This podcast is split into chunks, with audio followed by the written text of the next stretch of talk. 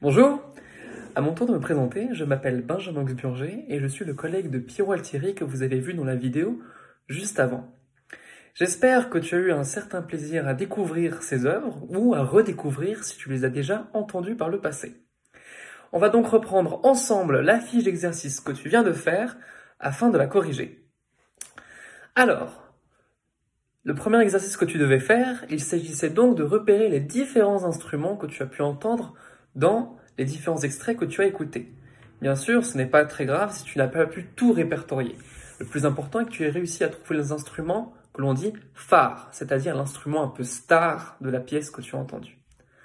Alors, dans le premier extrait, on entend un seul instrument et il s'agit de l'orgue. Dans l'extrait numéro 2, les instruments que tu as pu entendre, il s'agit d'un ensemble d'instruments dits symphoniques. On a donc des cuivres, comme par exemple la trompette ou du trombone. Nous avons ensuite des percussions, avec par exemple des cymbales frappées, que l'on entend assez clairement à un moment. Et ensuite, nous avons un ensemble de cordes constituées principalement de violon, de violoncelle et d'alto.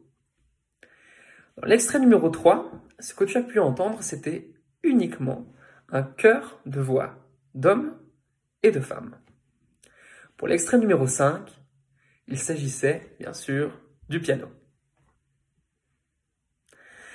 Dans l'activité numéro 2, tu devais répertorier dans l'ordre chronologique la création des différentes pièces que tu as pu entendre. Bien sûr, ce n'est pas un exercice facile du tout, mais c'est pour que tu puisses te faire une première idée de ces différentes époques. La pièce la plus ancienne que tu as écoutée a été faite en 1534 et il s'agit de l'extrait numéro 3. Ensuite, nous avons entre 1703 et 1707 l'extrait numéro 1.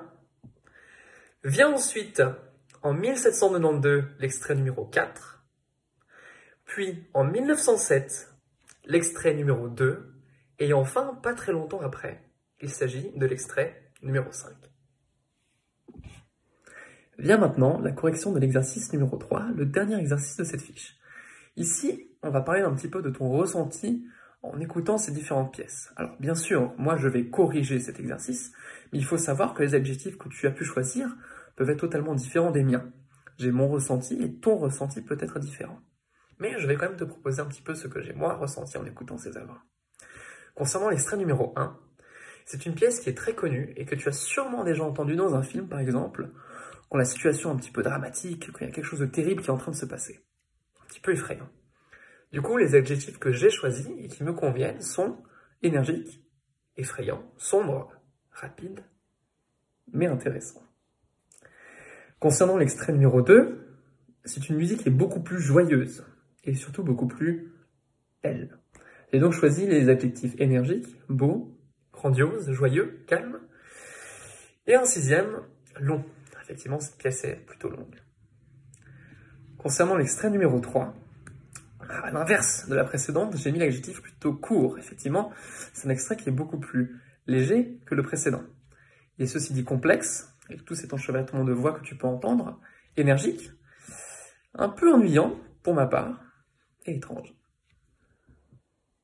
Concernant l'extrait numéro 4, alors on a quelque chose qui est beaucoup plus lent, joyeux, doux au début, puis fort un petit peu plus vers la fin, et c'est de nouveau plutôt long.